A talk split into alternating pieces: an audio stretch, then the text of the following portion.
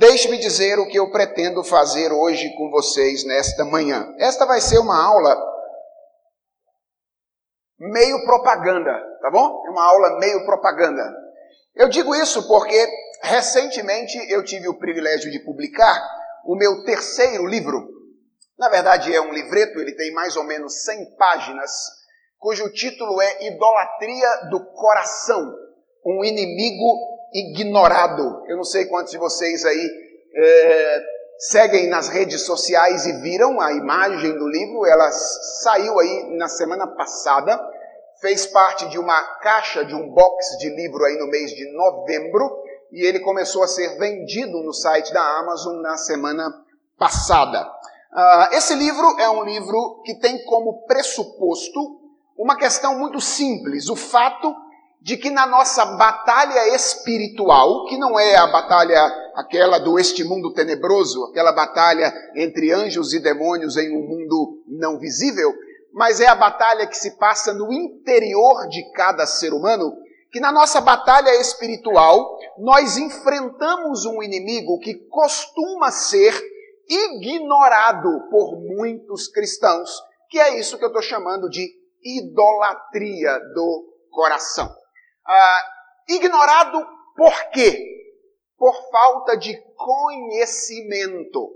Muitas vezes esse conceito é trabalhado de uma forma que, é, em virtude do seu reducionismo, não nos dá clareza de quão perigoso este pecado é, o pecado da idolatria, e de o quanto nós precisamos aprofundar a nossa noção do que é a santificação a partir do entendimento deste pecado. Então, o objetivo desse livro é basicamente apresentar ou aprofundar o entendimento que a igreja tem, que as pessoas têm do pecado da idolatria. Por isso, ele é composto de duas partes maiores, tá bom? A primeira parte se chama Conhecendo a Idolatria, que é uma parte na qual eu procuro definir este pecado biblicamente.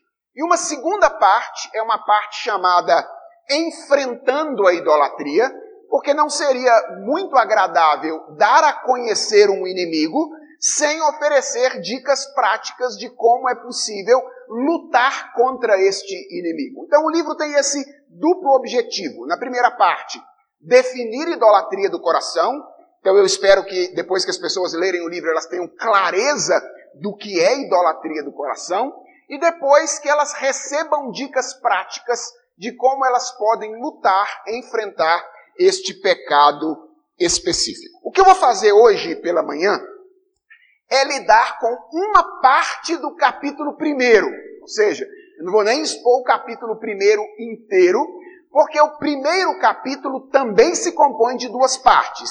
Aí, partes menores, obviamente, mas na primeira eu procuro mostrar um contraste que existe entre a maneira como nós geralmente compreendemos o pecado da idolatria e a maneira como a Bíblia apresenta o pecado da idolatria. Então, nós temos uma compreensão. Quando eu falo idolatria, algo vem à sua cabeça, não é?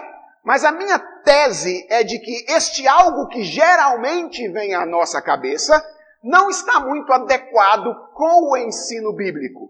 Geralmente o que vem à nossa cabeça é menor, mais superficial, menos profundo do que aquilo que a Bíblia chama de fato de idolatria. Então, nessa primeira parte do capítulo, eu procuro mostrar como nós compreendemos a idolatria costumeiramente e como é que nós deveríamos compreender idolatria à luz da Bíblia. Para chegar então no final do primeiro capítulo e oferecer uma definição preliminar de idolatria. Por que definição preliminar? Porque eu vou usar mais dois outros capítulos à frente para definir de maneira mais final o que é idolatria. Talvez esteja se perguntando, mas pastor, três capítulos só para definir? Exatamente, três capítulos só para definir. Por quê? Porque se você não conhecer, você não pode enfrentar. Então é altamente importante conhecer o inimigo que a gente está enfrentando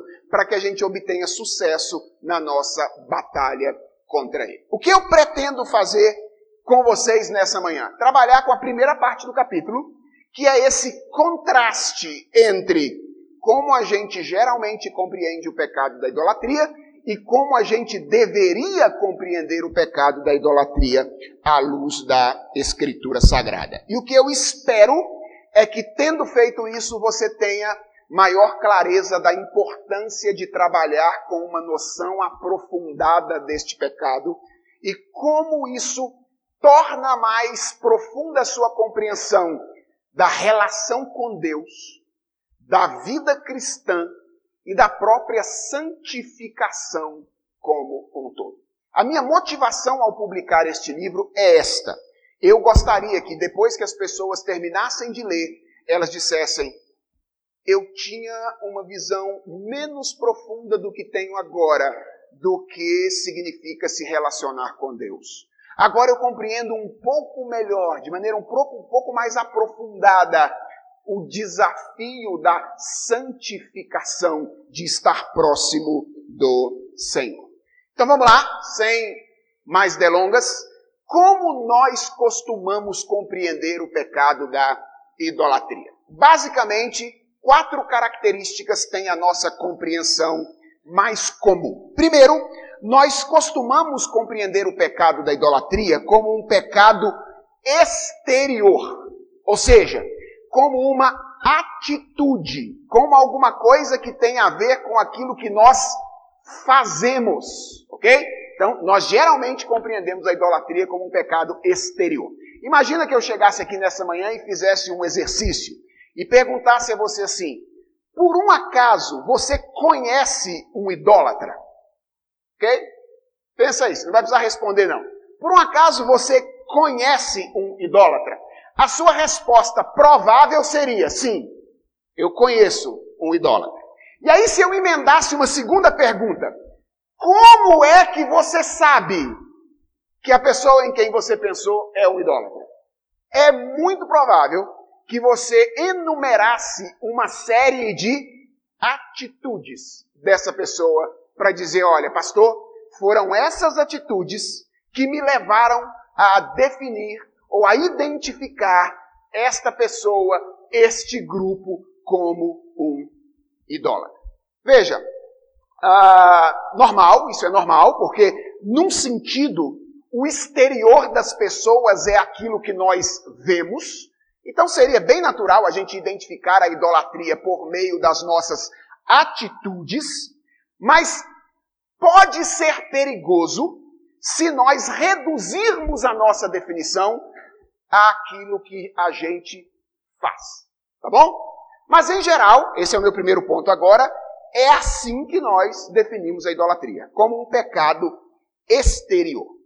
Em segundo lugar, em geral, nós definimos a idolatria como um pecado específico ou como um pecado particular.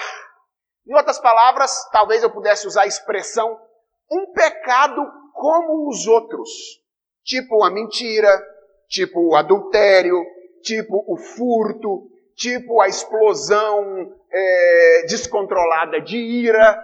Ou seja, na nossa categoria de definição de pecados, em geral, a idolatria entra como mais um pecado dentre aquela multidão de pecados que pode ser cometido por alguma pessoa. É isso que eu estou querendo comunicar quando eu digo que nós geralmente trabalhamos com o conceito de idolatria como se idolatria fosse um pecado específico, um pecado particular. Imagine se eu pedisse você para dizer quais atitudes levaram você a definir o fulano de tal da pergunta anterior como um idólatra. Eu imagino que não sairia muito de algumas coisas do tipo o apego a um objeto.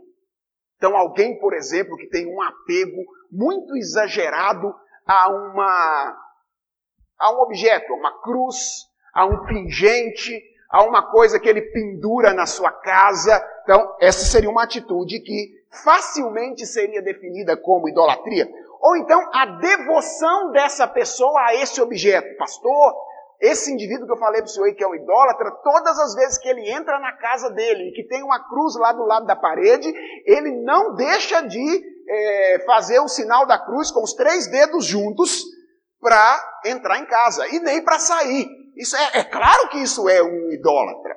Ou então, você talvez mencionasse aí a participação em determinados rituais, como por exemplo a procissão, não é? A procissão, pastor, olha, um grupo de idólatras, todas as vezes fazem uma procissão no mês de outubro, na rua da minha casa, carregando uma grande imagem de madeira ou uma, uma, uma grande imagem de bronze e assim sucessivamente.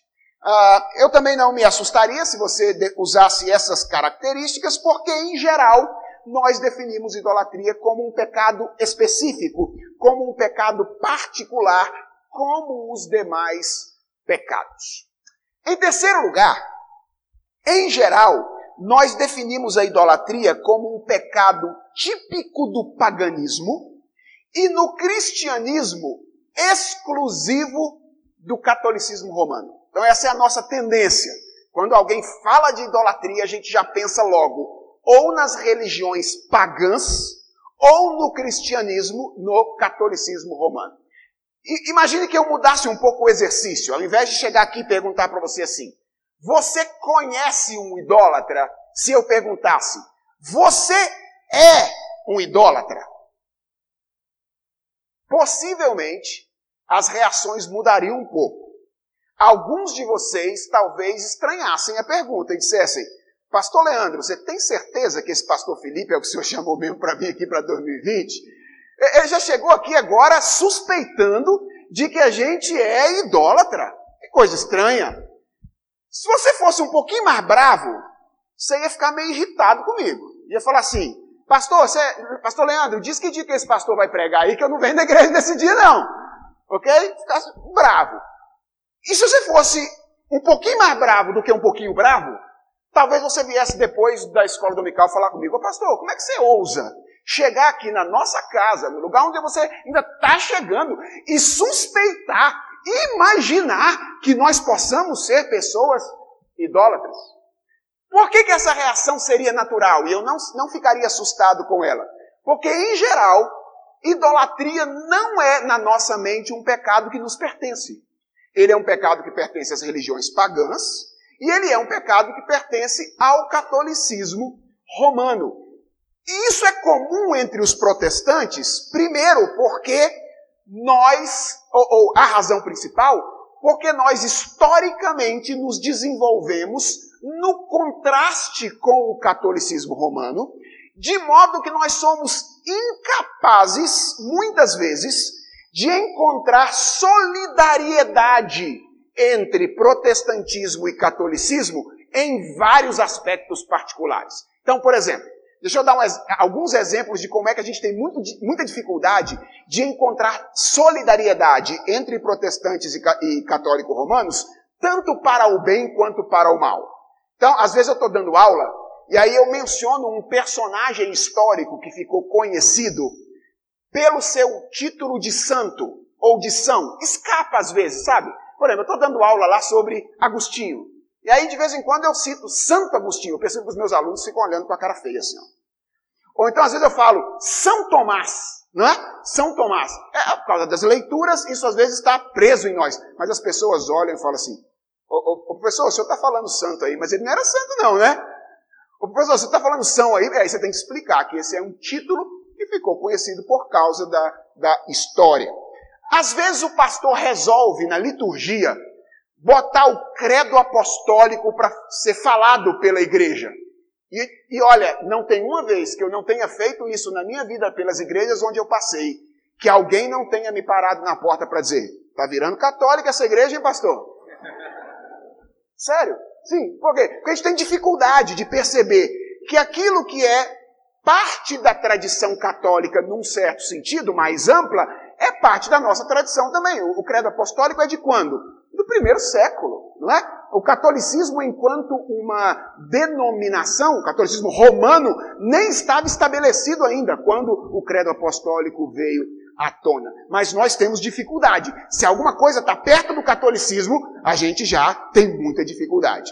E se isso tem significado para o bem, tem significado para o mal também. A gente tem muita dificuldade de dizer que um pecado comum ao catolicismo pode ser um pecado nosso. Principalmente no Brasil, em que catolicismo e idolatria estão historicamente identificados. Você lê os textos que os primeiros pastores brasileiros escreveram sobre a história da igreja no Brasil, sabe como é que os católicos são chamados nesses textos? Os idólatras. Ok? Veja, lá na época da reforma eram os papistas. Lembra como é que o Calvino fala dos católicos? Os papistas. Nos textos de história brasileira, a expressão é os idólatras. Então, idolatria e catolicismo no Brasil ficaram absolutamente identificados. E isso faz com que nós nos afastemos completamente, ingenuamente, da possibilidade de sermos vistos, compreendidos como idólatras também. Então, além de ver idolatria como um pecado externo, além de ver idolatria como um pecado específico ou particular, nós vemos idolatria como um pecado típico do paganismo e no cristianismo exclusivo do catolicismo romano. E por último, em geral, nós compreendemos a idolatria como um pecado relacionado exclusivamente à devoção pública ou particular. Ou seja, se eu perguntasse a você, onde, em que ambientes o pecado da idolatria pode ser cometido? Possivelmente você me daria o cenário de um templo ou o cenário de uma sala de oração. É bem provável que esses fossem os cenários que viessem à sua mente de imediato, pensando no ambiente. Por quê? Porque, em geral, idolatria na nossa cabeça é um pecado que está relacionado ao culto ou à missa, né? Para ser mais é, preciso aqui. É um pecado que a gente comete em momentos de demonstração de devoção pública ou em momentos de devoção particular. Ah, eu suspeito que todas as vezes em que a gente lê os imperativos bíblicos contra a idolatria, por exemplo, o primeiro mandamento, qual é o primeiro mandamento? Não terás outros deuses diante de mim. Qual é a imagem de quebra do mandamento que vem à nossa cabeça? Na maioria das vezes, é de um grupo de pessoas ou de uma pessoa prostrado diante de uma imagem. Ou então, quando você lê lá no Novo Testamento, porque os imperativos contra a idolatria não são exclusivos do Antigo Testamento. Você tem, por exemplo, em 1 João capítulo 5, verso 21, guardai-vos dos ídolos. E aí, quando a gente lê João dizendo isso, e a gente pensa, o que, que ele está requerendo de nós aqui? Na cabeça é que a gente não tenha nenhum objeto, nenhuma imagem, nenhuma escultura para que nós adoremos a esta imagem ou a Deus através desta imagem particular. Então, agora você já sabe como é que, em geral, a gente vê a idolatria. Minha pergunta: só levanta a mão para saber se a minha percepção das coisas está certa ou está errada. Agora, se você não me ajudar, o livro já está escrito, tá bom? Então não vai resolver muita coisa. Mas vocês concordam comigo de que, em geral, esta é a visão de idolatria da maioria das pessoas? Levanta a mão, por favor, para eu saber quantos concordam comigo. Então não estou viajando muito, né? Ok, acho que não viajei muito na maionese. Ok, então agora você já tem essa, essa ideia. Deixa eu fazer uma breve avaliação dessa maneira como nós compreendemos a idolatria. Pergunta: esse entendimento está certo? Esse entendimento de idolatria está correto? Depende. Depende, ok? Se por certo você quer dizer, esse entendimento toca a verdade? A resposta é sim. Sim. É isso mesmo. A, a Bíblia diz claramente que a idolatria é um pecado que pode ser cometido externamente, que pode se tornar um pecado particular de determinados grupos específicos de pessoas e que pode se manifestar numa reunião pública ou numa devoção particular. Então, se, se por certo você entende, toca a verdade? Resposta é sim. Agora, se por certo você tem em mente, isto é uma imagem significativa da verdade, ou seja, isso é uma, um bom exemplo ou é uma boa imagem daquilo que a Bíblia diz, uma imagem ampla, abrangente daquilo que a Bíblia diz sobre idolatria? A resposta é não. E aqui está meu ponto. Em geral, nós cristãos protestantes brasileiros temos uma visão reducionista de idolatria. Não é que nós temos uma visão que é completamente errada. Ela está certa, mas ela toca a superfície do problema e não o coração do problema. Porque nós visualizamos a dimensão externa da idolatria, mas essa, mas isso não é tudo o que a Bíblia diz a respeito deste pecado. E sabe qual é o problema desse reducionismo? O problema desse reducionismo é que ele nos oferece uma compreensão superficial do que é servir a Deus e do que é ter uma vida cristã saudável. Porque ele nos engana. A gente olha para o imperativo bíblico e diz assim: não, não terás outros deuses diante de mim. E a gente olha para nossa casa e diz: Eu não tenho nenhuma imagem de escultura que eu adore. Eu não tenho nenhuma cruz pregada na parede que eu tenho que fazer sinal da cruz para ela antes de sair ou entrar em casa. Eu não carrego nenhum objeto comigo que eu acho que ele é ungido e vai proteger minha vida. Logo, eu estou bem no cumprimento desse mandamento. Logo, esse mandamento não é um problema, uma dificuldade para mim. Minha pergunta é: será? E se nós revisarmos a nossa definição de idolatria? E a minha suspeita é que quando a gente aprofunda a nossa definição de idolatria, a gente percebe que talvez esse seja um problema para nós muito mais real do que nós imaginamos. Ok? Bem, nós temos ainda alguns minutos.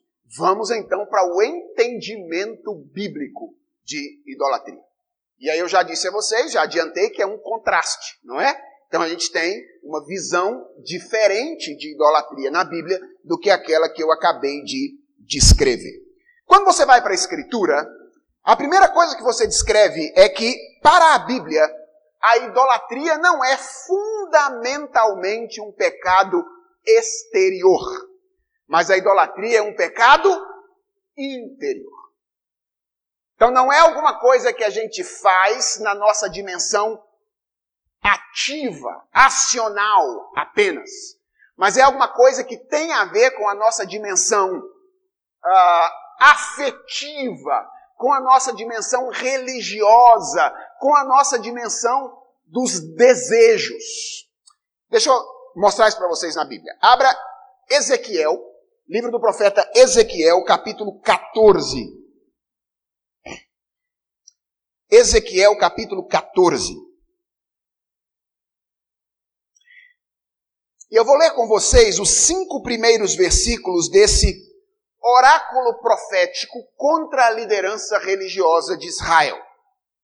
Então aqui nós temos o profeta do Senhor proferindo um, um oráculo de acusação contra os líderes do povo de Deus. E eu quero, em primeiro lugar, que você preste atenção na dimensão de existência na qual a idolatria é mencionada nesta passagem. Ok? Geralmente a gente acha que idolatria é o que a gente faz. Dá uma olhada em como é que a Bíblia trata a idolatria nesses versículos. Eles dizem assim: Então vieram ter comigo alguns dos anciãos de Israel e se assentaram diante de mim profeta. Veio a minha palavra do Senhor dizendo: Filho do homem, estes homens levantaram os seus ídolos dentro do seu coração. Tropeço para a iniquidade que sempre tem eles diante de si. Acaso permitirei que eles me interroguem? Portanto, fala com eles e diz-lhes: Assim diz o Senhor Deus: qualquer homem da casa de Israel que levantar os seus ídolos dentro do seu coração e tem tal tropeço para sua iniquidade e vier ao profeta, eu, o Senhor, vindo ele, lhe responderei segundo a multidão dos seus ídolos, para que eu possa apanhar a casa de Israel no seu próprio coração, porquanto todos se apartaram de mim para seguirem os seus ídolos. Onde é que, segundo a acusação de Deus, os ídolos foram levantados naquela ocasião? Eles foram levantados nos altares? Sim ou não? Eles foram levantados nos templos? Sim ou não? Eles foram levantados nas casas? Sim ou não? Não. Eles foram levantados nos corações. Os ídolos estavam dentro do coração das pessoas. Isso mostra que idolatria não é primariamente um pecado externo. Idolatria é primariamente um pecado interno. Isso significa que tem a ver com aquilo que a gente faz, mas tem a ver com as razões pelas quais nós fazemos o que fazemos. Então tem a ver com as nossas ações, mas também tem a ver com as nossas motivações. Isso já mostra para você como é que a idolatria, ou compreender a idolatria de maneira adequada, vai aprofundando a nossa noção do que significa servir a Deus. Porque servir a Deus não tem a ver apenas com aquilo que a gente faz. Servir a Deus tem a ver com fazer a coisa certa, com a motivação certa, com o desejo certo. Porque Deus não vê como vê o homem. O homem vê o exterior, mas Deus vê o coração. É isso que a Bíblia diz. Então, a Bíblia trata da idolatria, em primeiro lugar, como um pecado primariamente interno. Isso significa que alguém pode não ser externamente idólatra, pelo menos aparentemente, porque o segundo ponto vai colocar isso em xeque, mas ser internamente idólatra. A segunda coisa que a Bíblia diz sobre o pecado da idolatria é que ele é um pecado radical. E eu estou usando a palavra radical aqui no sentido etimológico da palavra, para dizer que ele é um pecado de raiz. E eu estou aqui contrapondo aquela nossa tendência de imaginar que a idolatria é um pecado como os outros qualquer. A idolatria não é um pecado como qualquer outro. Na verdade, a idolatria é um pecado que gera outros pecados. Na verdade, no capítulo 2 do livro, e você vai ter que ler isso, ou então eu vou ter que ter uma outra aula depois para gente mostrar isso, eu demonstro como é que a queda em pecado foi um movimento de idolatria e mostro como é que a idolatria poderia ser identificada como o pecado por excelência. E eu não estou aqui sendo original nesta afirmação. Foi Agostinho quem disse que o orgulho, que é sinônimo de idolatria, porque o ídolo maior de todo ser humano é sempre ele mesmo, o orgulho é o pai de todos os pecados. Foi Agostinho que diz isso.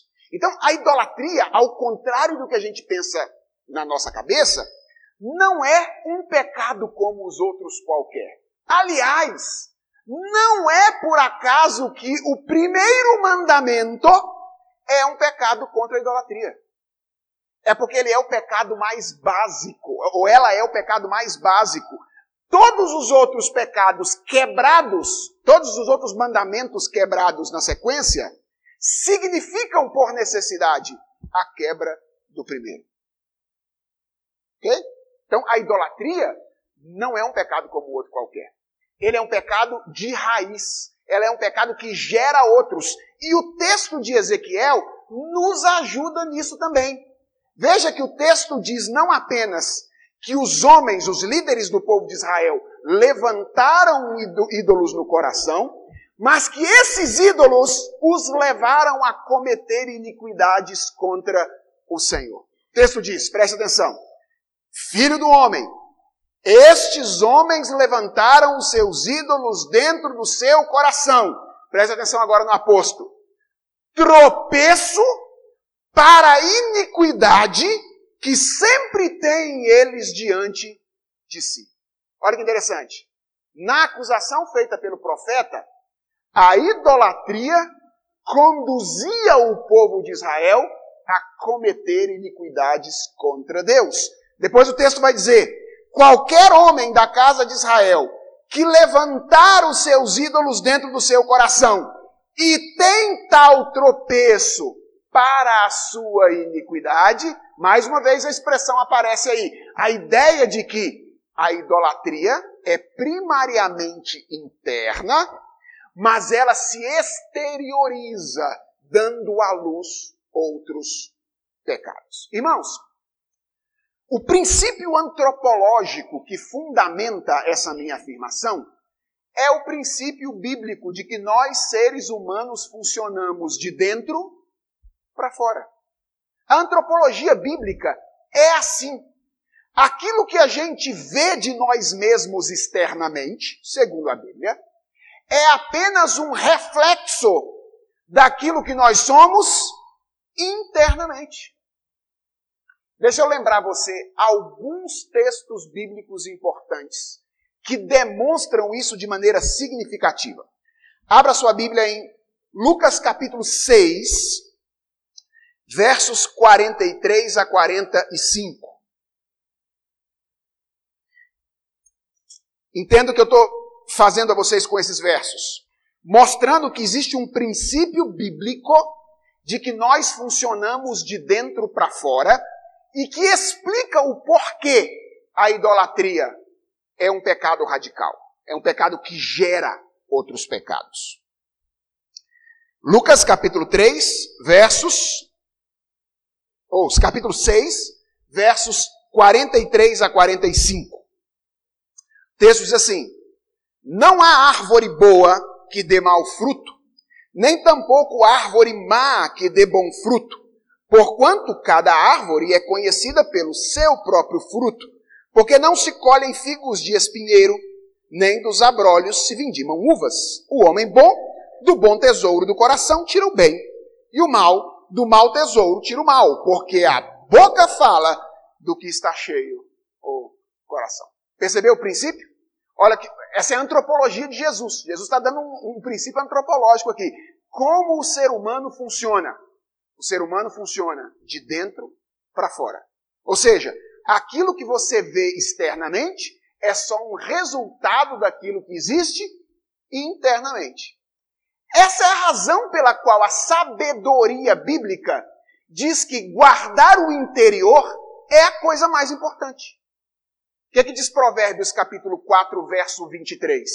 De tudo o que se deve guardar, guarda o seu coração. Por quê? Olha a razão. Porque dele procedem as fontes da vida. Porque o coração é o núcleo governante, controlador da existência humana. Se o seu coração estiver guardado, então as suas ações estão guardadas, as suas palavras estão guardadas, todo o restante está guardado, é o que diz a sabedoria bíblica. E onde é que Davi vai dizer, no Salmo de número 119, que a palavra de Deus precisa estar guardada para que a gente obedeça a Deus? Aonde? Aonde que ele diz? No coração. Eu guardo no coração as tuas palavras para não pecar contra ti. Nós funcionamos de dentro para fora. Por que, que a idolatria é um pecado de raiz, que gera outros? Porque ela é um pecado que se localiza fundamentalmente na dimensão controladora da existência humana. Alguém assistiu divertidamente? Assistiu aquela animação divertidamente? Aquilo ali tem um pouco de antropologia semelhante ao que nós estamos falando aqui. Por que, que eu estou dizendo um pouco? um pouco porque ela não é uma antropologia completamente cristã. Mas ela parte do princípio de que o interior controla o exterior. Qual é o problema da antropologia de divertidamente? É que em divertidamente, a sala de controle é os afetos, é a dimensão dos sentimentos, a dimensão das sensações. Então, o que governa a vida humana é a raiva, a alegria, a ira, o prazer, são os sentimentos. À luz da Bíblia, a sala de controle é um templo. O coração é um lugar onde se define a adoração fundamental de um absoluto. Em outras palavras, não é só uma questão de afeto ou de emoção, é uma questão de a que Deus nos dedicamos, a quem devotamos a nossa existência como um todo, quem consideramos ser o absoluto da nossa existência. Ok? Então, a idolatria é, segundo a Bíblia, um pecado interior. Tem a ver com a nossa interioridade. A, a idolatria é, em segundo lugar, de acordo com a Bíblia, um pecado de raiz, é um pecado radical. Na verdade, é o pecado por excelência. Ok? Terceiro, a idolatria, segundo a Bíblia, é um pecado universal. Nós temos a tendência de achar que ela é um pecado típico de alguns, alguns grupos de pessoas. Mas a Bíblia diz que a idolatria é um pecado de todo ser humano. Onde é que a Bíblia diz isso? Ela diz, por exemplo, quando descreve a condição dos ímpios no capítulo 1 da Epístola aos Romanos. Lembra do que Paulo está fazendo ali? Paulo está descrevendo o que foi a queda e como é que a queda afetou a humanidade como um todo. E eu quero chamar a sua atenção para o fato de que Paulo deixa muito claro que um dos efeitos naturais da queda em pecado foi conduzir o homem à prática da idolatria. Abra sua Bíblia lá em Romanos capítulo 1, a partir do verso de número 18, texto muito conhecido de todos nós. E preste atenção como é que Paulo vai descrever a idolatria aqui como um pecado natural relacionado à queda. Natural no sentido de que ele é comum a todas as pessoas decaídas. Veja, a ira de Deus se revela do céu contra toda a impiedade e perversão dos homens que detêm a verdade pela injustiça. Deus está irado contra os homens, ok? Por quê? Porque os homens estão deixando de ouvir a voz de Deus por causa do desejo de viver de maneira injusta. Porquanto o que de Deus se pode conhecer é manifesto entre eles, porque Deus lhes manifestou. Ninguém pode dizer que não tem conhecimento de Deus. Deus deu conhecimento a todo mundo na criação. Porque os atributos invisíveis de Deus, seu eterno poder, sua própria divindade, claramente se reconhecem desde o princípio do mundo, sendo percebido por meio das coisas que foram criadas. Os homens são, por isso, indesculpáveis. Por quê? Porque, tendo conhecimento de Deus, não o glorificaram como Deus, nem lhe deram graças. Antes se tornaram nulos em seus próprios raciocínios, obscurecendo-lhes o coração insensato. Ao invés de reconhecer o senhorio de Deus, eles começaram a inventar história na sua própria cabeça. E para onde foram levados com essa invenção de histórias? Inculcando-se por sábios, tornaram-se loucos. E presta atenção no verso 23. E mudaram a glória do Deus incorruptível em semelhança da imagem de homem corruptível, bem como de aves, quadrúpedes e répteis. Qual é o nome disso que está acontecendo aqui no verso número 23? Idolatria. É o que está acontecendo aqui. Ou seja, Paulo está descrevendo as consequências naturais da queda e ele coloca como consequência natural da queda o envolvimento com a idolatria. A idolatria é, portanto, um pecado universal. Óbvio, há algo que, que a gente precisa responder. Paulo está tratando aqui, pastor, da condição do homem decaído. Paulo está falando aqui daquele homem que não conhece a Deus, não foi salvo por Jesus Cristo, Nós já fomos, pastor. Então a nossa condição não é a mesma condição que Paulo está descrevendo em Romanos capítulo 1. É verdade, é verdade.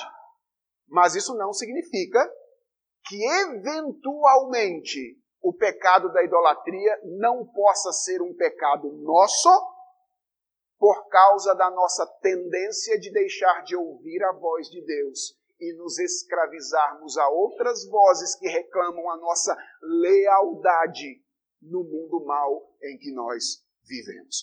O que eu estou querendo dizer com isso? Há um sentido no qual, obviamente, a nossa condição como cristãos não é mais a mesma condição que Paulo apresenta ali. Nós não somos mais escravos dos ídolos. Paulo vai dizer isso em Romanos capítulo 6. Nós não somos mais escravos. Nós temos poder do Espírito Santo para lutar contra a idolatria quando eventualmente nós nos colocamos debaixo dela. Ao contrário dos ímpios. Os ímpios são escravos dos ídolos. Eles não podem fazer outra coisa senão servir a ídolos e não servir a Deus. Nós não somos escravos. Mas eventualmente, por darmos ouvidos à voz de outros ao invés da voz de Deus, nós podemos nos colocar debaixo deste pecado, que é o pecado da idolatria. Pela graça, nós contamos com o poder de Deus, tanto para discernir essas ocasiões, chegar à conclusão, Senhor, não era o Senhor que eu estava servindo quando eu fiz aquilo. Senhor, quando eu falei daquele jeito com a minha esposa ou com o meu marido, não era o Senhor que eu estava servindo. Senhor, quando eu trabalhei daquele jeito no ano passado, não foi tanto ao Senhor que eu estava servindo. De, nós contamos com graça para discernir isso e contamos com graça para enfrentar isso para que o Senhor se torne exclusivo no nosso coração. Mas vejam, a Bíblia é muito clara em dizer que o pecado da idolatria continua sendo um risco para nós. Para quem foi dado o primeiro mandamento? Para quem foi dado o primeiro mandamento? Para um grupo de pessoas pagãs? Sim ou não? Não. Foi dado para o povo de Deus. Por que Deus deu o um mandamento contra a idolatria ao seu povo? Porque ele considerava que esse era um risco real para o povo. Os imperativos do Novo Testamento, fugir da idolatria, guardai-vos dos ídolos, são dados para quem? Para os gentios? Para a igreja. Por que, que eles estão lá no Novo Testamento? Fugir da idolatria. Guardai-vos dos ídolos. Se esse não fosse mais um risco para nós, um problema para nós, não precisava de imperativo. Eles só estão lá porque esse é um risco real para nós. E a história do povo de Israel no passado está cheia de exemplos de que esse não é apenas um risco. Muitas vezes se torna realidade. Vez após outra no Antigo Testamento, você vai ver o povo de Israel como nação devotada a um ídolo específico. O bezerro de ouro, lá no Êxodo, Baal frequentemente é adorado. Isso mostra para nós que, mesmo tendo sido lavados pelo sangue de Cristo, por causa do, do atual estado em que nós estamos, ainda com a nossa velha natureza, essas forças de resistência do pecado atuando em nós, ainda pode nos conduzir a dividir o senhorio de Deus no nosso coração. Então, ele é um pecado universal, para o qual, inclusive, os cristãos verdadeiros precisam estar atentos. E por último, a idolatria não é apenas um pecado relacionado ao culto estrito senso, estrito senso, mas é um pecado relacionado à vida como um todo. Lembra do ambiente? Eu disse a vocês, se eu perguntar qual é o ambiente onde o pecado da idolatria pode ser cometido, a maioria diria um templo ou uma sala de oração. O que eu estou dizendo é, na verdade, nós podemos estar envolvidos com a idolatria, sendo tomados por idolatria em qualquer dimensão da nossa existência. Por quê?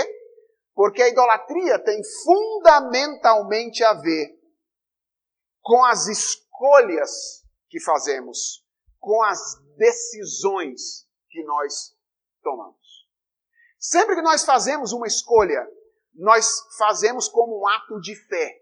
Aliás, fé é uma outra palavra que precisa ser, em geral, redefinida. Porque nós muitas vezes encaramos a fé como uma função específica dada para um grupo particular de pessoas, ativada em dois momentos da vida: conversão e tribulação. Ok? Então, é, quando é que você precisa ter fé? Em dois momentos da vida. Quando você vai se converter, em Jesus. Ou então, quando você estiver passando uma situação muito difícil, aí você fala: olha, tenha fé. Não é assim que a gente diz? A gente diz até: olha, as outras pessoas não têm fé, nós temos fé. Veja, um grupo particular de pessoas, função ativada em momentos particulares. Fé é uma função humana como qualquer outra. Por exemplo, tem algum momento que você não está pensando? Tem algum, algum momento que você não está desejando? Da mesma forma, não existe nenhum momento em que você não esteja crendo. A fé é alguma coisa que está ativa e funcionando o tempo inteiro. Todas as vezes que você faz uma escolha, você faz crendo crendo que aquilo que você escolheu é o melhor para satisfazer os seus anseios mais básicos. Toda escolha é um ato de fé. Toda escolha. Toda decisão é um ato de fé. A pergunta é se ela é um ato de fé em Deus ou se ela é um ato de fé em um ídolo. Essa é a pergunta. Então, idolatria não é um pecado que eu cometo quando eu vou a uma igreja pagã. Ou não é um pecado que eu cometo quando eu vou me curvar diante de uma imagem. É um pecado que eu posso cometer, por exemplo, quando eu respondo a uma indagação da minha esposa. Eu posso fazer isso como um ato de fé em Deus, ou eu posso fazer isso como um ato de fé em uma outra coisa qualquer. Ah, Deixa eu dar um exemplo disso aqui, que eu conto de vez em quando. Lenice não gosta muito não, mas eu vou contar. Não, brincadeira, ela, ela não liga não que eu, que eu conte. Deixa eu dar um exemplo para você de como a idolatria funciona na prática. Esse exemplo está no livro, tá? Também. Uh, e é um exemplo pessoal, ok? Por quê? Por razões óbvias. A idolatria acontece aonde? No coração. Então eu não posso falar com clareza a respeito da experiência de idolatria dos outros. Eu posso suspeitar. Eu posso dizer para você assim, olha, e em boa parte esse é o trabalho do conselheiro bíblico, tá? Pode dizer, cara, será que você não está tomando essas decisões servindo a tal Deus? Boa parte esse é o trabalho do conselheiro bíblico, tá? Então eu posso suspeitar, mas eu não posso afirmar, dizer, descrever com certeza a idolatria dos outros. Posso escrever a minha, pessoal, ok? Ah, no início do meu casamento, nosso casamento, eu e Lenice, é, acho que devia, nós devíamos ter um ano de casado, mais ou menos, ou dois. Nós resolvemos fazer uma mudança na sala da nossa casa. Nós morávamos num apartamento em Guarulhos, e aí resolvemos, resolvemos fazer uma textura na parede. Era aquela moda das texturas daquela época. Isso foi por volta de 2006, 2007, mais ou menos. E aí, a época eu trabalhava numa clínica de dependentes químicos, ajudava um grupo de pessoas lá. E tinha um dos internos lá que tinha essa habilidade com pintura. Aí eu fui lá, pedi ao, ao líder que ele pudesse ir lá em casa, fazer esse trabalho. Ele foi e nós ficamos um dia todo fazendo lá textura na parede, é, enquanto Lenice estava no trabalho. Ele estava trabalhando, ficava o dia inteiro no trabalho e eu a buscaria no metrô por volta das 5 horas da tarde. Trabalhamos das 8 da manhã até as 3 e meia da tarde. Quando eu bati o olho na parede, eu disse assim: fiz aquilo que nenhum homem deve fazer. Eu disse: não está combinando essa parede com essa cortina. Eu fiz aquilo que nenhum homem deve fazer. E eu disse: vou trocar essa cortina antes de Lenice chegar. Vou fazer uma surpresa para ela. Ela vai chegar em casa, vai ver a parede, vai ver a cortina, ela vai ficar feliz. E lá fui eu, três e meia da tarde, junto com o cara correndo para ir numa loja de cortina e comprar uma cortina para colocar para combinar com a parede. Não me perguntem a cor da cortina, eu nunca falei e nunca vou falar. Ok? Uh, coloquei a cortina, chegamos em casa, coloquei a cortina, saímos, deixei o rapaz no ponto de ônibus para ele ir embora e fui buscar a Lenice com aquela expectativa de que ela visse as coisas. Eu busquei ela no metrô, perguntou como é que ficou lá, ficou bom, tal, muito bom, um cara mesmo muito bom na textura, especialista, etc. Chegamos em casa, aquele desejo, né, de abrir a porta para que ela pudesse ver o trabalho. Ela entrou, passou a mão na parede, falou: Nossa, ficou bom. Viu a cortina, não demonstrou muita alegria, passou a mão nela, falou: Trocou a cortina também? Aí eu disse: Troquei, você gostou? Ela olhou para mim e disse: Não tinha outra cor, não? Foi o suficiente para eu ficar uns dois dias sem falar com Lenice. Uns dois dias. Uns dois dias depois, eu estava dirigindo e refletindo sobre o que tinha acontecido. E veja o meu raciocínio naquela ocasião. Quando eu saí às três e meia de casa, eu disse para mim mesmo e eu disse para o meu colega que eu queria fazer uma surpresa para agradar minha esposa. Se quando a minha esposa chegou em casa ela não se sentiu agradada, esse fosse de fato o meu interesse, o que, eu tinha que fazer? Se o meu interesse era verdadeiramente agradar minha esposa, quando ela me perguntou, não tinha outra cor não, o que, eu tinha que fazer? Claro que tinha. Vamos tirar isso aqui, vamos levar para trocar e pegar a cor que você mais gosta. Afinal de contas, esse é o meu desejo. Isso é o que eu estou buscando. Isto é o que eu quero. Mas não foi isso que eu fiz. Eu sacrifiquei a minha comunhão com a minha esposa dois dias. Porque ela não fez aquilo que eu queria que ela fizesse. O que eu queria de verdade? Ser reconhecido como bom marido. Esse era o meu desejo. Eu queria que ela chegasse, olhasse a cortina e dissesse: Não existe marido como você. Mas como ela não fez o que eu queria, e ídolos exigem sacrifícios. Ídolos se alimentam de sangue, sangue de gente. Eu sacrifiquei a minha comunhão com a minha esposa, com a minha família, por causa da maldita idolatria do coração.